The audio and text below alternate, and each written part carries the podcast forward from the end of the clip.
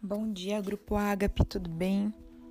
Hoje estamos vamos continuar a leitura do nosso livro Uma Vida com Propósitos. Estamos no dia 16, capítulo 16, e a leitura de hoje é O que realmente importa.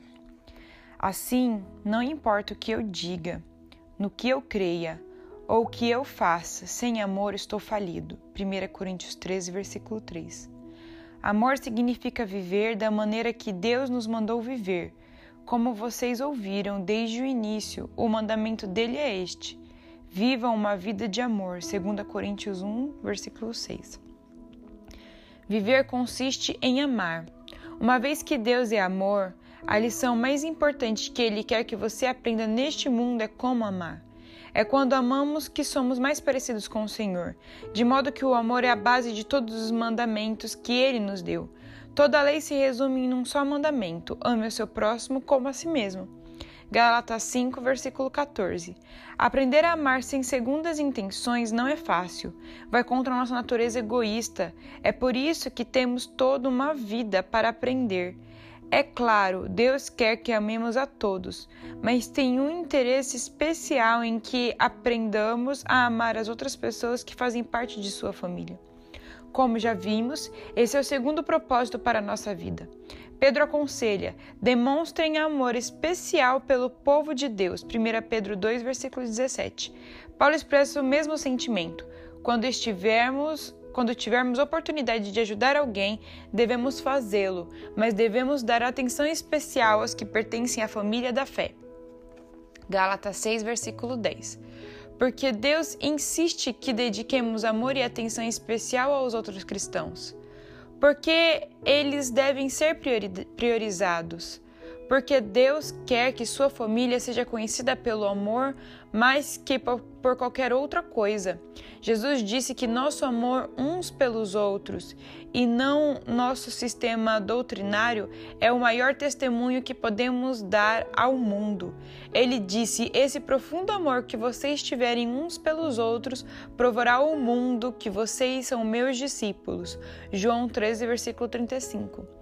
No céu, desfrutaremos a convivência da família de Deus para sempre, mas primeiro temos um trabalho árduo a realizar neste planeta, que nos servirá de preparação para uma eternidade de amor.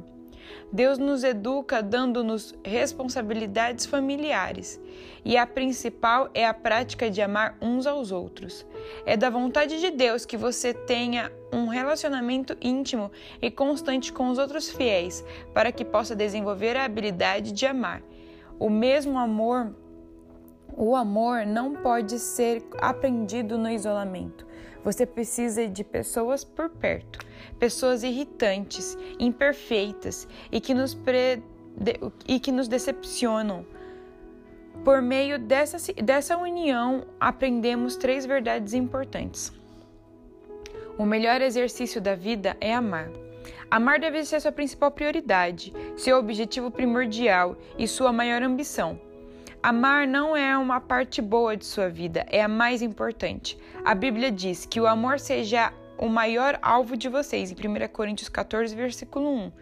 Não basta dizer, uma coisa eu quero na vida é ser, é ser amoroso. Como se isso fosse apenas um item de sua lista dos 10 principais objetivos. Seus relacionamentos devem ser prioridade acima de tudo. Por quê? A vida sem amor não tem valor nenhum. Paulo levanta a questão. Assim, não importa o que eu diga, no que eu creia ou o que eu faça, sem amor estou falido. 1 Coríntios 13, versículo 3. Frequentemente agimos como se os relacionamentos devessem ser encaixados em nossa agenda. Falamos em encontrar tempo para os nossos filhos e em reservar tempo para as, para as pessoas que fazem parte da nossa vida. Isso dá a impressão de que os relacionamentos são apenas parte da nossa vida, no contexto de muitas outras tarefas, mas Deus diz que a vida é feita de relacionamentos. Quatro dos dez mandamentos tratam do nosso relacionamento com Deus. Os outros seis tratam do nosso relacionamento com as pessoas. Mas todos os dez referem-se relacionamentos. Posterior, posteriormente, Jesus resumiu o que mais importa para o Senhor em duas instruções: amar a Deus e amar as pessoas.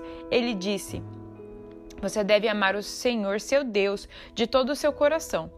Este é o primeiro e maior mandamento. E o segundo é igualmente importante: ame o seu próximo como a você mesmo. Todos os outros mandamentos e todas as instruções dos profetas baseiam-se nestes dois mandamentos. Mateus 22, do versículo 37 a 40. Depois de aprender a amar a Deus, adorar, aprender a amar os outros é o segundo propósito de sua vida. Os relacionamentos, não as realizações ou as, aquisi ou as aquisições materiais, são o que mais importam na vida. Então, por que nos, por que nos permitimos menosprezar nossos relacionamentos? Quando nossa agenda fica sobrecarregada, começamos a tratá-los de forma superfici superficial, reduzindo o tempo, a atenção e a energia que os relacionamentos de amor exigem. O que é mais importante para Deus é substituído pelo mais urgente. O trabalho e os negócios são inimigos do relacionamento. Preocupamos-nos em ganhar a vida, concluir nossa tarefa, pagar as contas e cumprir metas, como se isso fosse a razão de toda a vida, mas não é. O objetivo da vida é aprender a amar a Deus e as pessoas Vida menos amor, vida menos amor é igual a zero. O amor permanece para sempre. Outra razão pela qual Deus nos ama, Deus nos manda fazer do amor nossa principal prioridade é que ele é eterno. Estes três permanecem para sempre: a fé, a esperança e o amor. O maior deles, porém, é o amor. 1 Coríntios 13, versículo 13. O amor deixa um legado, a forma de você tratar outras pessoas, não sua riqueza ou sua façanha. É a influência mais duradoura que você pode deixar neste mundo. Como disse Madre Teresa, não é o que você faz, mas quanto amor você dedica no que faz que realmente importa. O amor é o segredo de sua herança duradoura. Tenho estado ao leito de morte de muitas pessoas quando elas se encontram no limite entre este mundo e a eternidade, mas jamais ouvi alguma delas dizer: tragam meus diplomas. Quero olhar para eles mais uma vez. Mostrem meus títulos, minhas medalhas, aqueles relógios de ouro que recebi como prêmio. Quando a vida aqui está no fim, não são objetos e sim pessoas o que desejamos ter à nossa volta, pessoas que amamos e com as quais mantemos relacionamentos. Em nossos momentos finais, todos nós percebemos que são os relacionamentos que constituem a vida. Ser sábio é aprender essa verdade o mais rapidamente possível. Não espere chegar ao leito de morte para aprender para compreender que nada além disso é o mais importante. Seremos avaliados pelo amor que dedicamos. A terceira razão para tornar aprendi o aprendizado do amor o objetivo de nossa vida é que na eternidade seremos avaliados com base nele. Uma das formas pelas quais Deus mede nossa maturidade espiritual é pela qualidade dos nossos relacionamentos. No céu, Deus não dirá: Falemos de sua carreira, de sua conta bancária, de seus passatempos. Em vez disso, irá rever a maneira com que você tratou as pessoas, especialmente as necessitadas. Mateus 25, do 34 a 46. Jesus disse que para amá-lo é preciso amar a família dele e cuidar das suas necessidades práticas. Digo-lhes a verdade, o que você, o que vocês fizeram a algum destes pequeninos que são membros da minha família, a mim fizeram. Mateus 25, versículo 40. Quando partir para a eternidade, você deixará todo o restante para trás, exceto seu caráter. Por isso a Bíblia diz: a única coisa que realmente importa é a fé que se, que se manifesta mediante o amor. Galatas 5, versículo 6.